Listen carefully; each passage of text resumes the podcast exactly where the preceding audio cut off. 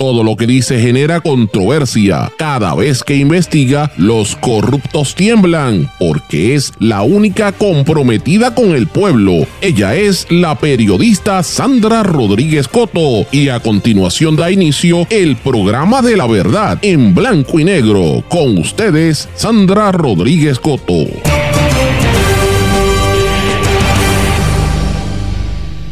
¿Qué es lo que no se habla en Puerto Rico sobre el impacto económico global? Hoy lo hablamos en el Observatorio Geopolítico con el profesor Carlos Severino. Bienvenidos a su programa en blanco y negro con Sandra para hoy lunes 19 de febrero de 2024. Les saluda Sandra Rodríguez Coto en el Día de los Próceres y de los Presidentes. Llevamos dos semanas denunciándolo en blanco y negro con Sandra y finalmente hacen algo. Negociado de telecomunicaciones cita a Liberty a una vista para indagar sobre el proceso de migración de clientes de ATT. Buscarán medidas correctivas de la empresa si hay alguna mitigación a la crisis que hay de telecomunicaciones. El genocidio en Gaza la crisis y no sanciones a Israel, las sanciones a Rusia, el nuevo ordenamiento mundial y el impacto en la economía. Son temas de los que no se hablan en Puerto Rico a pesar de que son riesgos reales para nuestra economía. Hoy converso sobre todos estos asuntos en el Observatorio Geopolítico del profesor y catedrático de la Universidad de Puerto Rico, Carlos Severino.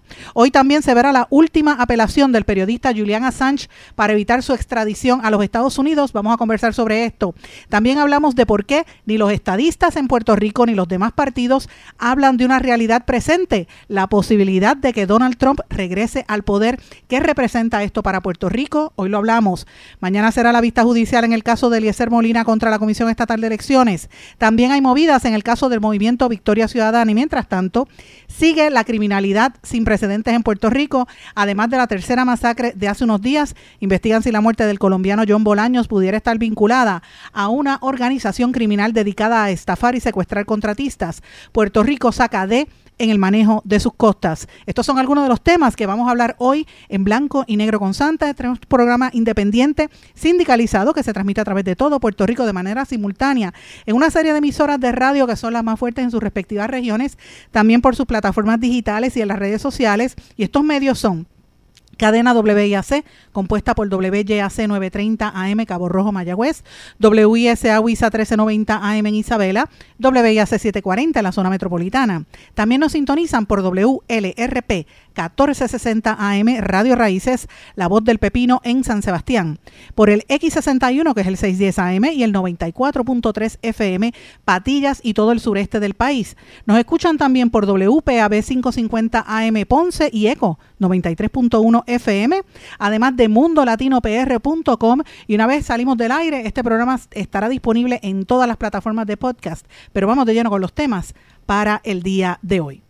En blanco y negro con Sandra Rodríguez Coto. Muy buenas tardes y bienvenidos a este su programa en blanco y negro con Sandra, mis amigos. Espero que estén todos muy bien descansados de este fin de semana largo, ¿verdad? Todavía hay mucha gente que está libre, pero precisamente por eso hemos decidido trabajar hoy y traerles a ustedes una perspectiva de lo que está ocurriendo a nivel internacional y de temas importantes. Y quiero darle las gracias a todos y cada uno de ustedes que me han estado apoyando, tanto mediante mensaje como mensaje de texto, me han escrito a todas las plataformas por correo electrónico y han estado también empujando para promover la discusión de lo que aquí tenían oculto, que era el problema de las telecomunicaciones y lo que eso representa para tanta gente con la migración de los clientes que eran de ATT a Liberty. Finalmente, la Asamblea Legislativa, la, la, Junta de Telecomunicaciones está haciendo algo, voy a hablar un poquito más adelante sobre ese tema, finalmente actuaron, pero esto tiene que ver con la presión que nosotros hemos ejercido por estas últimas dos semanas y también hemos obligado a que los medios corporativos toquen el tema porque no lo querían tocar para no perder anuncios. Y el problema no es ese, es que estamos hablando de un servicio que puede ser de vida o muerte para muchas personas. Es un servicio de primera necesidad las telecomunicaciones en nuestro país y no estaba funcionando. Así que vamos a hablar un poquito más adelante de eso. Hoy es el Día de los Presidentes y de los Próceres puertorriqueños. se, conmemora el Día de los Presidentes desde hace muchísimos años, de más o menos 1800, cuando se conmemoraba el cumpleaños, ¿verdad?, del primer presidente de los Estados Unidos, George Washington. Y aquí eliminaron un montón de días feriados y metieron allí en ese a los próceres puertorriqueños y se conmemoran todos juntos como una convoya ahí que incluye a los presidentes americanos y figuras como el padre de la patria, Ramón Emeterio Betance, como Eugenio María de Hostos, José de Diego, Luis Muñoz Rivera, el padre de la estadía en Puerto Rico, José Celso Barbosa, Román Valdoriotti de Castro, como mencionó, eh, y los exgobernadores Luis Muñoz Marín, Luis Aferré y entre otros. Y se ha creado una comisión para que ¿verdad? cada cierto tiempo se revisen quiénes son los que están en, este, en esta fecha.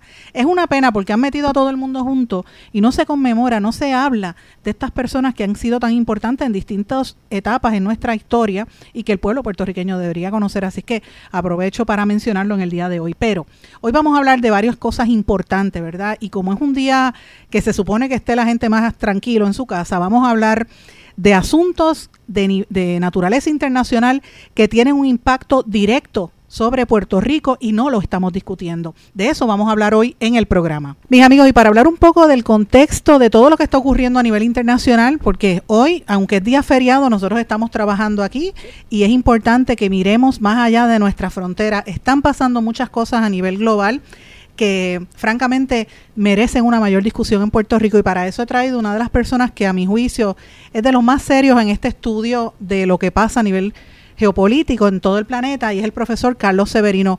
Carlos, bienvenido en Blanco y Negro con Sandra. Muchísimas gracias por la invitación, siempre encantado de compartir contigo y con tu público, Sandra. Gracias. Gracias por estar con nosotros. Quería preguntar, em, empezando, ¿verdad? Esta situación de lo que está pasando en, en la guerra, porque es la palabra, es le llaman conflicto, ¿verdad? Pero es una guerra en, en Palestina tanta gente muriendo, tantos niños. ¿Cómo tú ves esa situación? ¿Eso tendrá solución? Bueno, eh, es muy difícil, es muy difícil, es un conflicto extremadamente complicado. Ha desarrollado, se ha desarrollado ya como una guerra, posiblemente en la historia, en los más de setenta y tantos años eh, que tiene este problema de, de la creación del Estado de Israel y la no creación del Estado de Palestina, quizás este sea haya sido el peor momento, el peor momento, el más cruento, el más, eh, el más que ha escalado y que se ha entrelazado con otros eh, conflictos amenazando con convertirse en una conflagración regional, como ya de facto lo es, ¿verdad? Aunque sea de baja intensidad, pero se puede se puede convertir en, en una en una guerra de, gran repercusión, eh, que tenga impactos económicos, impactos políticos. Este, yo creo que este, se están jugando muchas agendas en, esta en esta guerra que de inicio pues es entre Palestina e Israel, pero que como te señalé eh, ha ido ha ido extendiéndose como el caso de los hutíes en, en, Yemen, ¿verdad? que es el único país que ha declarado la guerra abiertamente a Israel y que no solamente ha hecho pronunciamientos retóricos, sino también que ha participado y ha creado una situación complicadísima en el Mar Rojo. Eh, otras son las milicias irregulares. Eh, en el siglo XXI vemos que cada vez participan más en estos conflictos, en estas guerras, eh, lo que se llaman este, eh, eh, milicias irregulares. ¿no? Ya no es una, una, guerra de, ejércitos, sino guerras que se dan este, con milicias irregulares que se mueven, se, se, camuflan, utilizan sin duda alguna los métodos del terror, ¿verdad? Este, extremadamente complicado. Pero contestando a tu pregunta, yo creo que inicialmente lo más importante es que se llegue a un alto al fuego lo antes posible. Eh, y sabemos que hay esfuerzos multilaterales eh, de conversación eh, para eso. Este, la vara no está fácil de llegar a un acuerdo, pero tenemos esperanza de que se logre un acuerdo, por lo menos que ponga un cese fuego y de allí, pues, obviamente todo es mejor cuando no se está, cuando no están muriendo personas todos los días de la manera en que han muerto tan terrible y tan lamentable eh, en este en este en este momento. Es terrible porque yo me he pasado mirando las noticias constantemente. He visto hasta unas fotografías de unos niñitos en, en Gaza buscando entre los escombros que pensaban que eran latas de atún y realmente eran bombas y entonces pues muchos de ellos mueren. Eh, también leí una noticia que habían snipers de eh, israelíes literalmente matando niños y mujeres. Y uno dice, pero ¿cómo es posible que esto se esté dando en esta en esta época donde se supone que la la humanidad estuviese en otro en otro nivel eh, y es como si no pasara nada. Esto está sucediendo en vivo y a todo color. Es un, eh, si no es un genocidio, pues entonces está muy cerca de, serlo. Y está sucediendo eh, frente a nosotros pues, todos los días y parece que el mundo no es capaz de articular realmente algún tipo de eh, decisión para poner la presión necesaria. Eh, no puedo dejar de decir que eh, tú sabes que en el conflicto ruso-ucraniano, pues a Rusia se le han puesto, creo que creo que más de 11.000 mil sanciones. creo que ya debe ser, a Israel no se le ha puesto una sola sanción. A Israel ni siquiera hay que ni siquiera hay que declararle la guerra, sino que un conjunto de países capaces de infligirle este el daño con sanciones, pues decidan ponerle sanciones. A Rusia hasta le han impedido eh, participar en los Juegos Olímpicos, en las actividades olímpicas. Israel está este, participando de todo en la comunidad, comunidad internacional como si no pasara nada. Así que vemos vemos como problema, quizás esa sea una explicación, es un doble rasero, es un doble rasero, Sandra, porque el, el, derecho, las reglas deben ser iguales para todo el mundo. No para que las reglas funcionen, para que un mundo verdaderamente que esté basado en el derecho internacional, pues tiene que ser aplicado con la misma intención y con la misma fuerza, ya sea en Taiwán, ya sea en Hong Kong, ya sea en Santo Domingo o ya sea en, en, Ucrania. Eh, y eso es lo que falta eh, falta esa consistencia, porque sigue habiendo pues eh, países que cuando, eh, como decía mi papá, cuando es con violín es una manera y cuando es con guitarra es de otra manera, ¿no? Y eso no puede ser. No, definitivamente. Y fíjate, quería mencionar algo aquí. Yo hace como, hace unos cuantos meses publiqué, no sé si tuviste la oportunidad de ver, una nota de que en Puerto Rico estaba de, de viaje el hijo de Benjamín Netanyahu, Jair Netanyahu. Sí, lo vi, que, él vino aquí, lo, trataron, tuvo la ¿verdad? seguridad de la policía de Puerto Rico pagada con fondos públicos, eh, ¿verdad? Este, seguridad estadounidense y venía con toda la seguridad de, Israel. Pues acabo de ver una nota de, este fin de semana donde mientras su padre está ordenando a los jóvenes israelíes al servicio militar obligatorio, su hijo está de vacaciones vivir en un apartamento de lujo en Miami y yo digo, pero ¿qué es esto? Y las la fotografías de él este de fiesta. ¿Cómo es posible que, que ¿tú sabes? incluso para la mismo para mismo Israel, ¿verdad? Ese es el problema. yo recuerdo, estaba muy joven, pero todavía lo recuerdo muy bien, cuando el tema del, del apartheid en Sudáfrica, que precisamente eh, también fue muy difícil porque hubo muchos países importantes que, eh, aunque de retórica pues hablaban que sí, en la práctica que no. Entonces eh, fue muy difícil hasta que se llegó el momento en el cual eh, los países claves no pudieron escaparse y tuvieron que unirse a un régimen de sanciones, de exclusión, de desinversión en Sudáfrica, que conjuntamente con otros factores fue lo que ocasionó finalmente el fin de, la apartheid. Aquí hay que ser igualmente intenso. Eh, recuerdo que aquí cuando llegaba un GAPE al Club Náutico de San Juan, eh, habíamos jóvenes universitarios que no tolerábamos que llegara un bote sin que se le montara un piquete para que se fueran para que se fueran eh, con el con el convencimiento de que en cualquier parte del mundo había rechazo a lo que estaban haciendo con su política racista en aquel momento, que es una vergüenza para la humanidad, y en este momento pues no es diferente. Yo creo que hay que seguir poniendo presión. Es la única manera que yo veo que esto se va a solucionar, poniendo presión eh, a tal grado de que no quede otra opción eh, que negociar y, lograr eh, algún acuerdo que sea de carácter duradero. Y, y, hablando de eso, ¿verdad? Como mencionaste, hay varios conflictos porque está también lo que ocurre en Ucrania y esto tiene una implicación a nivel global. En Estados Unidos hay una, una situación muy fuerte entre republicanos y demócratas. Estamos viendo la, eh, cómo ese país se está dividiendo de una manera tan dramática. Un, un candidato aspirante presidencial como Trump, que bien probablemente sea el que sea el candidato oficial de los republicanos y posiblemente sea el que gane, que por cierto era el tema de la columna que publiqué ayer en, en Iboricua, eh, que aquí nadie habla de Trump, ¿verdad? Todo esto tiene un impacto a nivel económico, de los macroeconómicos y del comercio internacional.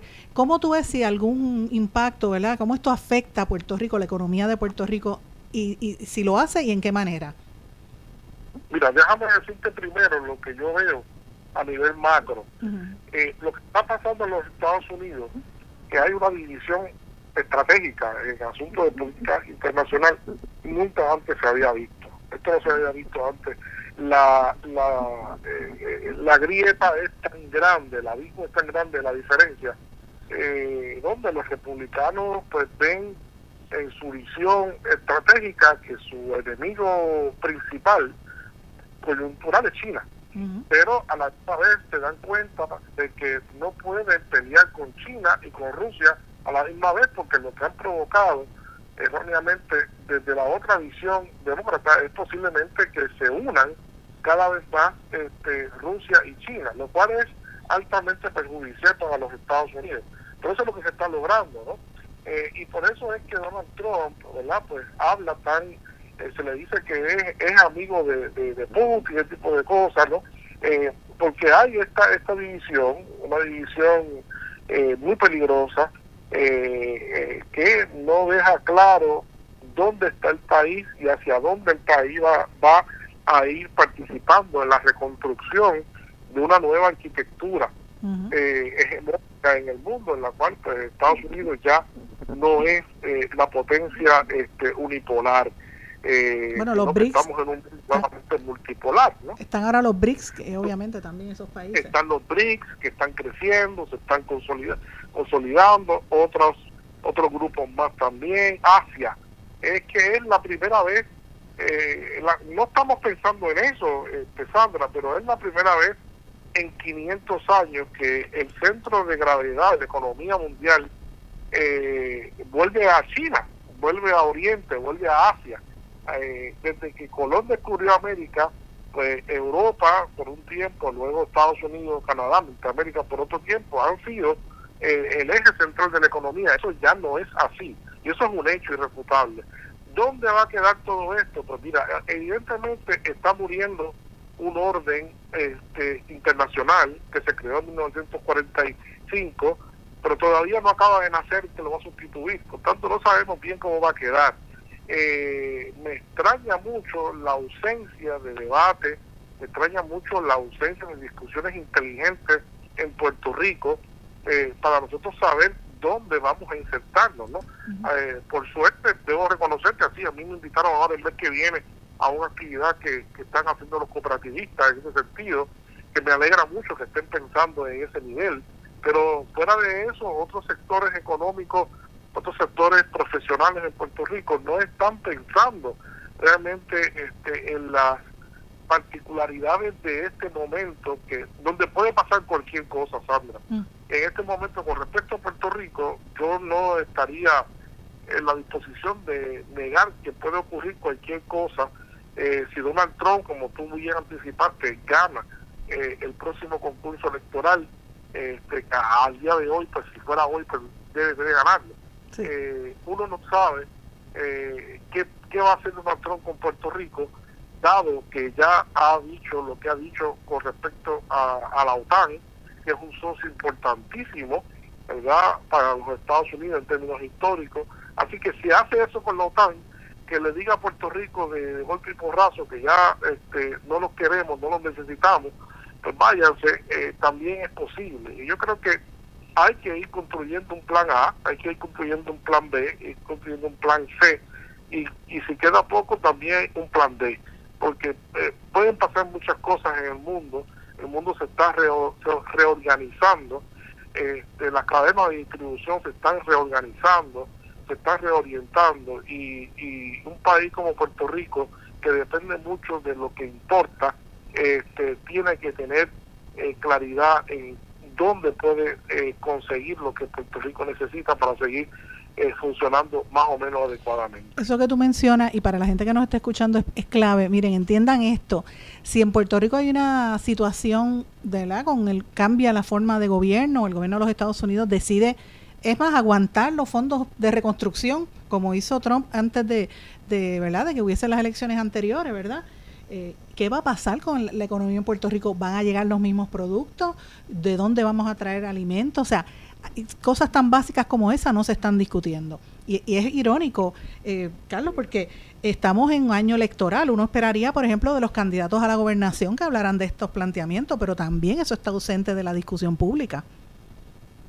Mira, eh, para darte un ejemplo solamente de países que son más pequeños que nosotros y están por aquí y están pensando en eso, esta mañana leía yo una noticia de, de San, San Vicente. Y en San Vicente el primer ministro está repartiendo este eh, eh, gallinas, eh, pollitos, ¿verdad? Masivamente a toda la población, porque ha aumentado el precio y teme que el suministro de huevos pueda afectarse, ¿no? Entonces, ¿cuál es la respuesta? Esperar que ocurra y que se pague lo que sea. No, no, no, están tomando las medidas que tienen que tomar a su a su mejor entendido y pues están eh, simplemente una acción simple es repartirle a la mayor cantidad de gente posible que pueda tener sus gallinas en, su casa mínimamente. Obviamente no será todo el mundo, pero con una, una porción, digamos un tercio, ¿verdad? una quinta parte de la población que tenga una pequeña producción este, propia, pues ya obviamente eh, el, el asunto se puede sortear mucho mejor, eh, los precios se manejan. Y eso es solamente un, un ejemplo en una isla tan pequeña como San Vicente, pero que igual que Puerto Rico, pues está eh, en dependencia de lo que recibe de, otras partes del mundo. Así que hay que tomar las medidas, hay que hacer los análisis, hay que sentarse a pensar, sobre todo a pensar, que es un ejercicio que yo veo poco en la administración pública, cada vez menos.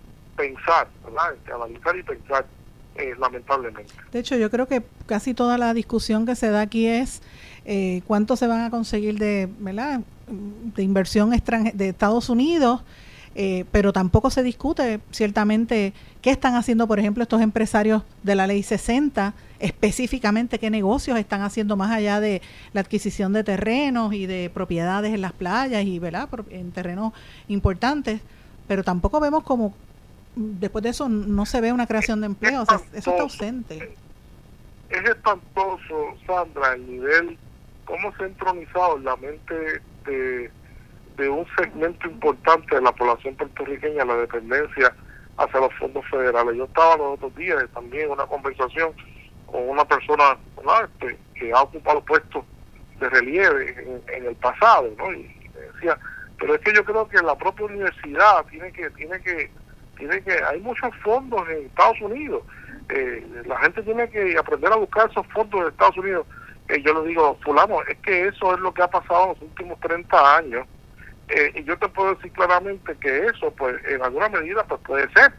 Pero los países que quieren incentivar su propia innovación, las propias soluciones a sus problemas, hacen disponible dinero para investigación. Eh, porque la investigación que hace Estados Unidos, ¿para qué la hace? La hace para sus problemas. Exacto. Estados Unidos hace, hace una inversión grande, eh, como lo hace Alemania, como lo hace Bélgica, como lo hace cualquier país, para atender sus problemas. Pero ¿dónde está la inversión, en, la inversión que hace Puerto Rico en, investigación e innovación en las universidades para solucionar los problemas de Puerto Rico? En ningún lado. Entonces vamos a estar en todo el tiempo en dependencia de algunos fondos que nos ponen a investigar en un circuito que no son nuestros problemas, son los problemas del norte, eh, realmente. Son problemas, otros problemas con, con salvadas excepciones, ¿no? Y, y te digo eso, pues porque no es simplemente el tema de los cupones para alimentos, no es el tema de los fondos de reconstrucción, es lamentablemente una postura de, de arriba abajo eh, que se ha entronizado en, en que deben de darnos, pero nosotros no inventamos, nosotros no estamos articulando nuestra propia eh, ¿verdad? nuestra propia visión, ni de investigación e innovación, ni mucho menos de, romper con la dependencia eh, a las importaciones en términos de lo que es la, agricultura, ¿verdad? Y por ahí otro, otros aspectos. Voy a una pausa, regresamos enseguida. Esto es En Blanco y Negro con Sandra Rodríguez Coto. Esto es En Blanco y Negro con Sandra Rodríguez Coto. Regresamos en Blanco y Negro con Sandra y continuamos esta conversación con el profesor Carlos Severino. No, claro, aquí la gente la duermen con, con, la casa de cristal y con otros temas así como ese, ¿verdad? Perdona que lo baje, pero es que así es como la gente se, se, quedan bobos viendo los chismes y la casa de cristal y no se dan cuenta que el país se le va de por medio. Pero quisiera aprovechar estos minutos cambiando un poco el tema, ¿verdad? Radicalmente, pero es algo importante que está ocurriendo hoy, que también quisiera tener la perspectiva tuya, como eres profesor de todos estos asuntos, está muy al día y a los amigos que me están escuchando yo les sugiero que busquen lo que escribe el profesor Carlos Severino. He estado leyendo el Observatorio Geopolítico en, en Puerto Rico Te Quiero, por ejemplo, que lo publica. En Puerto Rico Te Quiero, todos los viernes, todos los viernes en Puerto Rico Te Quiero, estamos allí y vamos a ir expandiendo, vamos a ir expandiendo. Así que poco a poco. Pero quería preguntarte hoy sobre el caso de, de Julian Assange, que hoy es el último día que tiene para, para ver si evitan una extradición hacia los Estados Unidos. ¿Qué te parece a ti esa, ese caso? Es un caso muy triste porque cuando menos, cuando menos, eh, eh, eh Julian Assange ha, recibido ya suficiente castigo.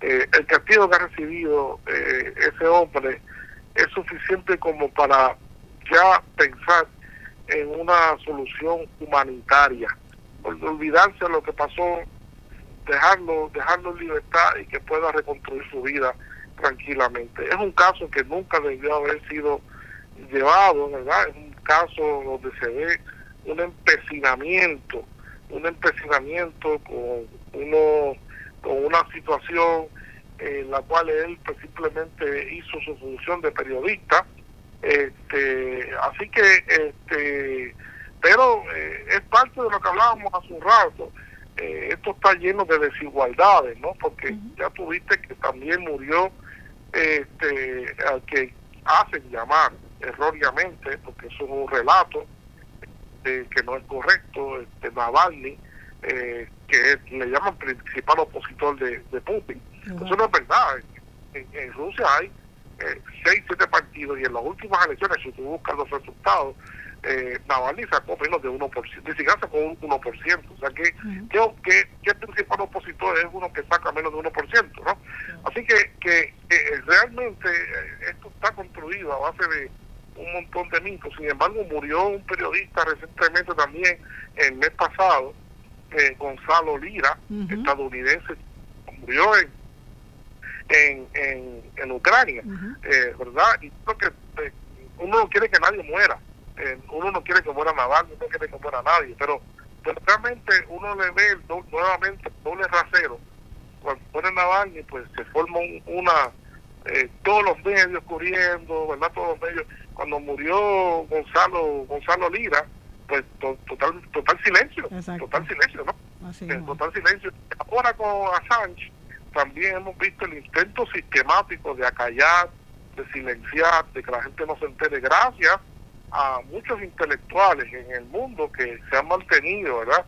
Este, de América Latina y en otras partes, pues denunciando este, y solicitando que se le deje, que se le deje en paz, se le deje en paz, porque ya, ya bastante ha sufrido, bastante ha visto su salud anda deteriorada, este, y, y, y realmente no es justo, no es justo. Yo espero que mañana pues se logre realmente eh, ¿verdad? que se que se se termine con esta posibilidad de que se extradite eh, y que eh, permanezca en el Reino Unido hasta que se le dé un salvoconducto. Hay países que han manifestado ya su intención de darle asilo, de darle asilo político, ¿verdad? Y que pueda hacer una vida tranquila. Así que esperemos que, que, que esto sea así por el bien por el bien de él, a primera instancia, y de su familia, pero también por el bienestar de todos los periodistas en el mundo entero eh, y de la necesidad de que se siga garantizando el que la información pues, fluya libremente en el mundo. Definitivamente. Bueno, mis amigos, gracias Carlos por estar con nosotros en Blanco y Negro con Sandra. Es importante que la gente escuche voces como la tuya de profesores que estudian, están todo, todo el tiempo muy al día y obviamente esa es tu área de, experiencia y de, y de peritaje en, la política internacional. Eh, porque es importante que nosotros nos insertemos en esas discusiones y veamos lo que está pasando más allá de, del tema del momento, ¿verdad? Este, y más, e incluso más allá de lo que se discute de, lo que pasa en Estados Unidos, porque tampoco aquí se discute todo lo que sucede allá. Es fundamental en este momento histórico donde tantos cambios se están dando previo a las elecciones. Eh, muchísimas gracias, mis amigos. Este era el profesor Carlos Severino. Eh, nos vamos a volver a encontrar aquí en Blanco y Negro con Sandra muchas otras veces. Gracias por estar con nosotros. ¿Cómo no? Gracias.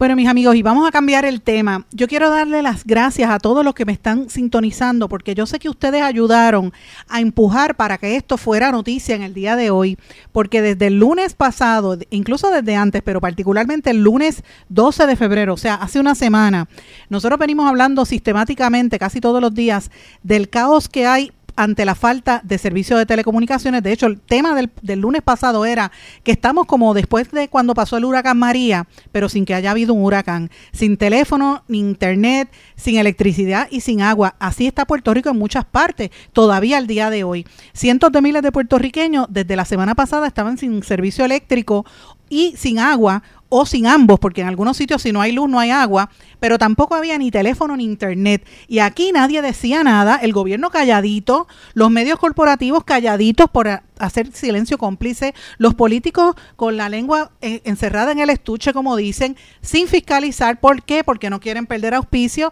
ni quieren perder, eh, ¿verdad?, eh, gente que le aporte económicamente. Las compañías como Luma estaban siendo objeto de, de esta crítica. Autoridad de Energía Eléctrica genera por la falta de, ¿verdad? de electricidad, acueducto no, no rendía en algunos municipios sin agua, pero más que nada la crisis principal era en telecomunicaciones. T-Mobile tiene problemas con las llamadas, pero el caos real era en Liberty, lo que antes era ATT. Y después que nosotros venimos aquí diciendo que por qué los medios corporativos con tanto poder que tienen, supuestamente, no decían nada, pues mira, finalmente el negociado de telecomunicaciones y la Junta Reglamentadora del Servicio Público finalmente dijeron algo y ordenaron la celebración de una vista investigativa para indagar sobre el proceso de migración de los, de los clientes que eran de ATT a Liberty y van a, ver qué medidas correctivas tiene la empresa hasta, hasta ahora, ¿verdad? Esto le costó el puesto al expresidente que tenía Liberty en Puerto Rico, como dijimos la semana pasada, y no ha habido explicación. ¿Cómo es posible que estemos como si fuera un huracán sin servicio y sin la explicación, ¿verdad? Mucha gente eh, pagando por el servicio. Entonces, los empleados, que eso fue lo que nosotros dijimos aquí, y yo me reafirmo, nosotros hemos estado hablando con miembros del sindicato eh, que representa a los empleados de comunicaciones a nivel privado. Eh, y también con, em, obviamente, que incluye empleados unionados y empleados no unionados de lo que hoy en día es Liberty, que antes era ATT, que nos han estado eh, escribiendo y diciendo, de hecho, ese programa del lunes pasado se tornó viral entre esos empleados eh, y tengo, puedo mostrárselo, ya que nos estuvieron llamando diciendo que les están metiendo una presión bien grande por tratar de eh, vender productos cuando la gente va a reclamar servicio. ¿Cómo tú vas a venderle un celular si no hay línea, no hay internet? De momento vas y no tienes que hacer fila, que te atiendan. Después que te atienden, pues vas a tu casa y vuelve, entonces la, la, tableta o el iPad no te funciona. Miren, ese juego tienen a la gente. Yo he ido ya seis veces a diferentes lugares en el carácter personal. Yo tengo 11 cuentas con, una, con esta compañía y de verdad que ya estoy a punto de, de, quitarme, pero la realidad es que cuando voy allí empiezo a hablar con la gente y con los empleados, me empiezan a decir cosas y uno se queda sorprendido. Y la cantidad de personas que me ha escrito aquí es bárbaro.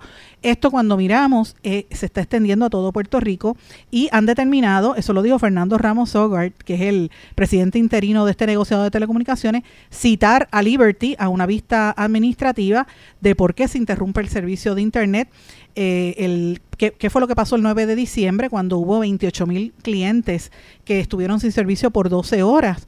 y qué es lo que está pasando desde entonces. Así que eh, hay una serie de, de ¿verdad? de peticiones que ha hecho Liberty, cómo ha manejado ese proceso de migración, la incapacidad para servir, para utilizar el servicio de roaming, que es algo por lo cual se está pagando, y otros servicios, ¿verdad? Todo eso lo vamos a estar hablando en los próximos días porque eh, me comprometí con ustedes a hablar con la gerencia de Liberty y, eh, esperen que viene algo por ahí al respecto. Pero ese no es el único tema que quería mencionarles. Hay otros asuntos también sumamente importantes, mis amigos. Eh, el otro día salió un informe que hizo la Fundación Surfrider que analiza el manejo de las costas en todos los Estados Unidos y le otorgó la nota D no, no A ni B, D de dedo, D en el manejo de las costas a Puerto Rico. Eh, dice que en Puerto Rico se han disparado los permisos de construcción ilegales y esto es una mala calificación para Puerto Rico porque demuestra que no se están mitigando los problemas en el, en el, ¿verdad? este servicio. Eh, el medio que publica nuestro querido amigo eh, este medio que publica nuestro querido amigo Marcos, Marcos Pérez Ramírez, Marea Ecologista, reseñó precisamente que se destaca Puerto Rico como un destino turístico atractivo con riqueza en recursos naturales, pero los problemas de contaminación y la gran cantidad de desarrollo de infraestructura está y el desplazamiento de las comunidades locales y la vida silvestre está dañando las costas. Esto es algo que venimos hablando desde hace mucho tiempo y que hemos estado denunciando. De hecho, eh, Marcos Pérez y esta servidora, ustedes saben que hemos trabajado en conjunto en muchas ocasiones y esto pues eso es lo que demuestra. A Puerto Rico se le dio una nota D en el manejo de costas, es la misma nota que reciben estados como el más de los más pobres de Estados Unidos como Mississippi, también Luisiana, también Wisconsin. Texas, por ejemplo, sacó F en el manejo de sus litorales, increíblemente. Y el estado de Washington le otorgaron una letra A. Eh, ellos están buscando cómo hacer un plan para el manejo de la arena, cómo mejorar, ¿verdad? y evitar la extracción ilegal de arena eh, y las dunas en las playas y cómo se ha aumentado casi en un 239% la cantidad de permisos de construcción ilegales que se están dando en nuestro país. Eh, y el, el, informe es muy fuerte. La mayoría de las agencias estatales deberían tomar unas medidas mucho más activas y esto pues me parece que es fundamental. Eh, los que quieran leer más información sobre esto, les invito a que lean Marea Ecologista, que tiene todo el detalle ahí, y hay otros medios que han cubierto también esta noticia porque es así de contundente. Mis amigos, y eh, este fin de semana continúa la situación de la violencia en Puerto Rico. Esto hay que mencionarlo, aunque no quiera, pero es que hay que mencionarlo. Después de la tercera masacre, todo lo que pasó este, esta semana, mire, esto no para. Ahora hay un, la muerte del colombiano, un colombiano que, que mataron aquí, a ver si está vinculada con una organización criminal que se dedica a estafar y a secuestrar contratistas. Pero si uno mira todo lo que ha pasado este fin de semana, es una cosa bárbara. El CIC de Caguas investiga la muerte del colombiano. Eh, en un cuerpo baleado que encontraron en la calle Giorgetti en Caguas. Un cadáver de otro hombre en descomposición y amordazado en su casa en Yabucoa. Oigan esto, lo mataron y lo dejaron allá amordazado y lo encontraron por la peste. Dios mío, perdona que lo diga de esta forma, pero es que es horrible. Radican cargos contra hermanos que presuntamente pertenecen a organización criminal de residencial El Dorado. HSI Homeland Security eh, eh, asume jurisdicción sobre la pesquisa contra el presunto custodio de armamento de la organización criminal de la FARC. Y así sucesivamente, mis amigos. Estamos viviendo unos momentos muy duros a nivel económico y a nivel de la, de la criminalidad y no estamos viendo solución. El gobierno no está dando opciones por más que digan, no hay nada, nos quieren dormir con, con la, la casa de cristal y no puede ser, porque la seguridad de todo está en juego. Voy a una pausa, regresamos enseguida. Esto es En Blanco y Negro con Sandra Rodríguez Coto. Esto es En Blanco y Negro con Sandra Rodríguez Coto. Y regresamos a esta parte final de En Blanco y Negro con Sandra. Bueno, mis amigos, tengo dos temas que quiero traerles para que usted los considere.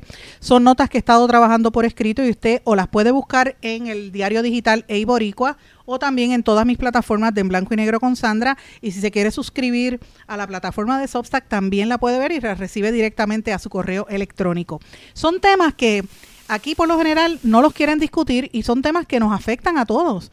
El regreso de Donald Trump. Trump para Puerto Rico es la pregunta que uno se tiene que hacer. ¿Cuáles son las implicaciones y qué desafíos representa que Donald Trump sea el quien probablemente gane las elecciones en los Estados Unidos? Esto va a tener unas repercusiones directas que podrían cambiar el rumbo político y social de nuestro país. Y parece mentira que nadie esté hablando de esto en la política puertorriqueña, cuando es algo tan importante. Los PNP, que se supone que crean en la estadidad, están calladitos, parece que tienen terror. Demócratas tienen miedo de que les quiten presupuesto. Eh, los republicanos como Jennifer González está hablando de sus bebés y felicidades por los bebitos, Dios los bendiga y que estén bien pero no quieren hablar de Donald Trump por lo que representa. Y esto va a tener un impacto en Puerto Rico y en la diáspora. Imagínense que, que la portada del, de los periódicos sea el día 5 de noviembre, eh, Donald J. Trump se convierte en el presidente número 47 de los Estados Unidos de Norteamérica. Con una victoria contundente en las elecciones cambia nuevamente el panorama electoral en Puerto Rico y en los Estados Unidos y el mundo. ¿Usted se imagina que eso pase, señores? Sería terrible, terrible, terrible. Así que les le planteo todo esto, mis amigos, porque Evidentemente es un tema que hay que discutir y pensar que esa sea la noticia. Eh, a mí me llama la atención poderosamente que no se hable de esto. Yo le pregunto a usted que me está escuchando, ¿qué pasaría si Donald Trump llega al poder? ¿Qué pasaría, eh, verdad, eh, después de tantos casos que él ha tenido? Ya no van a poder acosarlo a nivel tribunal de los tribunales con todos los casos que se presenta. Él sigue fortalecido aunque lo van a lo van a, lo han ido desgastando psicológica y económicamente eso no significa que le están restando fuerza, por el contrario, de hecho, yo me puse a buscar, analistas de Wall Street Journal entienden que los demócratas no ganarán en noviembre. Hace dos semanas la cadena CNN puso a Donald Trump al frente en otra encuesta y diversos medios como Reuters, como The New York Times, constantemente están editorializando y publicando análisis de, que, de qué es lo que debería hacer el Partido Demócrata eh, y qué debe hacer Biden para reenfocar su candidatura. Y de hecho, hay un montón de voces que dicen que Biden se debe retirar. Estos ataques a, que a la edad de Biden, y tengo que plantear esto, ¿verdad?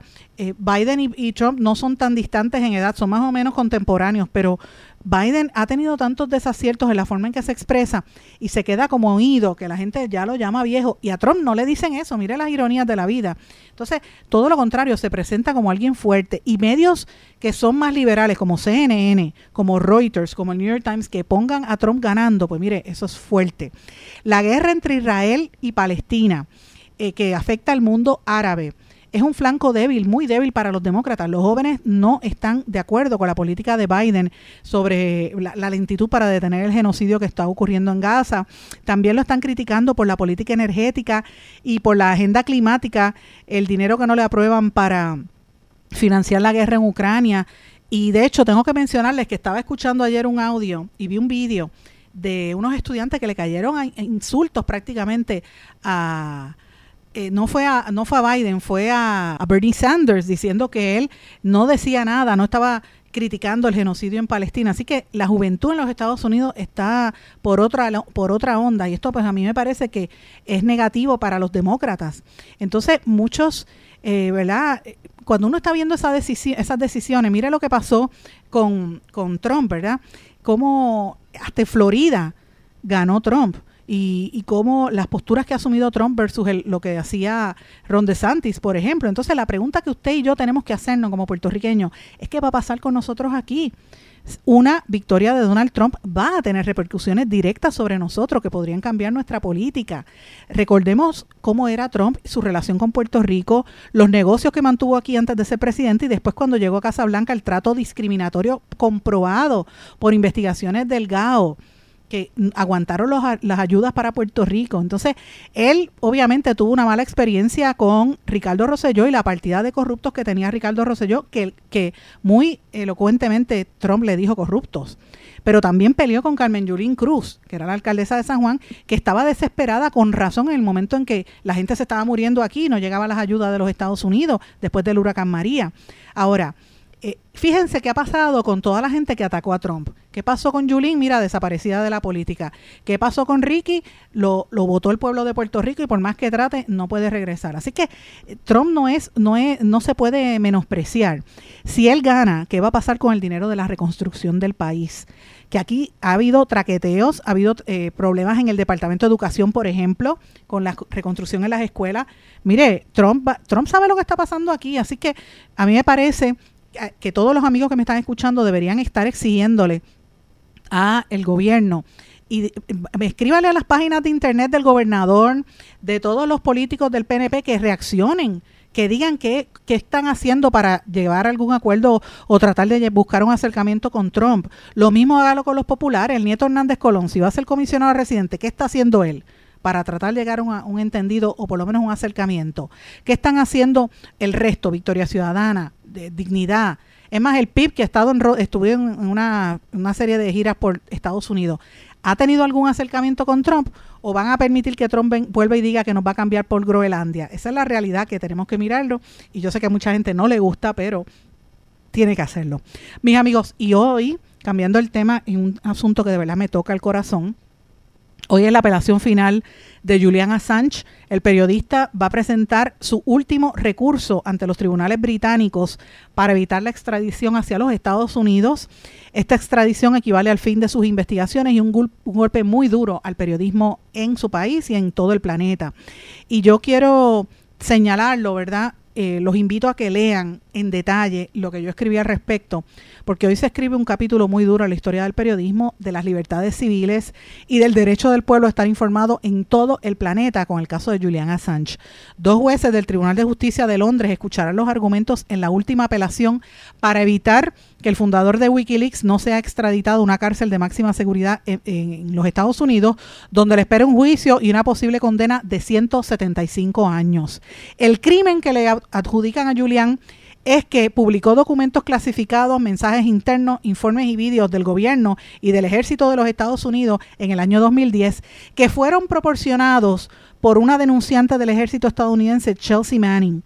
Este tesoro material reveló masacres de civiles, torturas, asesinatos, la lista de detenidos en Guantánamo y las condiciones a las que fueron sometidos, así como las reglas de enfrentamiento en Irak y las actividades clandestinas en el Medio Oriente.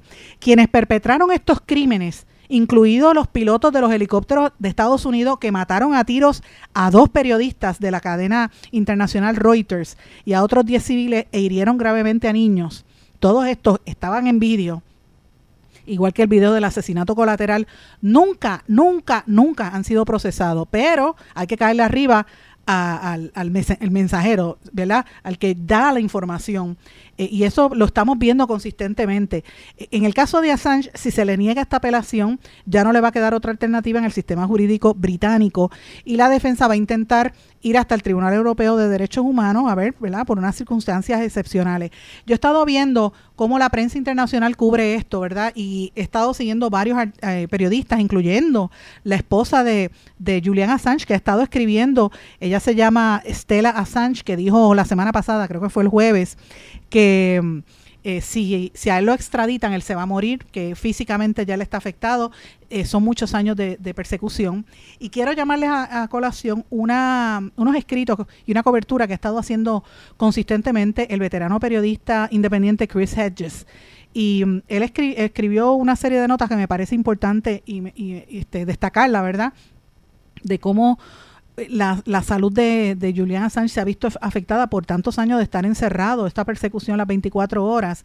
Y lo que pasa es que están buscando borrarlo de la historia. Y esto es increíble. La persecución a Julian es un mensaje siniestro para el resto de nosotros los periodistas, dice Chris Hedges.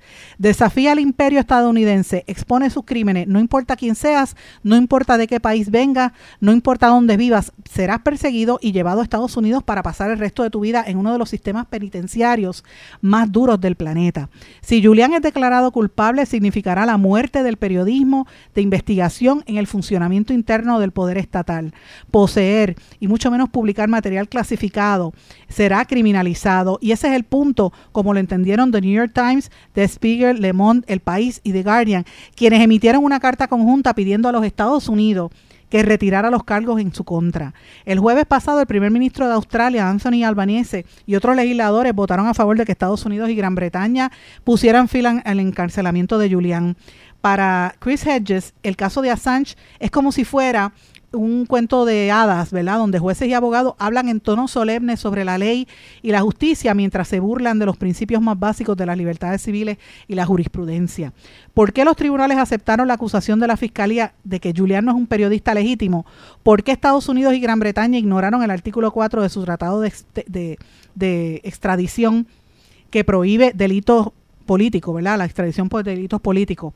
¿Cómo se permite que siga adelante el caso contra Assange después de que el testigo clave, eh, era un estafador y pedófilo convicto y admitió que inventó las acusaciones que hizo contra Julian Assange? ¿Cómo se puede acusar a un ciudadano australiano en virtud de la ley de espionaje de los Estados Unidos? Y así sucesivamente. ¿Por qué el gobierno de los Estados Unidos no acusa de espionaje al editor del New York Times o al The Guardian por publicar el mismo material que recibieron de Wikileaks? ¿Por qué a Wikileaks sí y a los otros no? Mire, es lo que pasa aquí. ¿Por qué a unos sí, a otros no? Eso es lo que tenemos que vernos. Entonces, si él va a ser extraditado, su, su linchamiento judicial va a empeorar. Y yo quiero mencionarles antes de irme rápidamente, recordarles que él dio a conocer información que revelaba los traqueteos de la administración Obama, cómo Obama sabía que Arabia Saudita y Qatar habían donado millones de dólares a la Fundación Clinton para eh, que eran los principales financiadores del Estado Islámico en Irak y en Siria, cómo Goldman Sachs le pagó a Hillary Clinton casi 700 mil dólares eh, y esto lo reveló Wikileaks, entre muchas otras cosas. Y todo eso está incluido en el artículo que les invito, les invito a que lo lean, mis amigos, porque hay muchas personas, incluyendo los periodistas, que piensan, algunos periodistas que piensan que este tipo de información debe mantenerse secreta y que no se debía revelar, ¿verdad? Pero los periodistas que piensan así no son periodistas verdaderos, son mercenarios. Ningún otro periodista contemporáneo se ha acercado a igualar las revelaciones de Wikileaks. Julián es el primero, el resto seremos los próximos.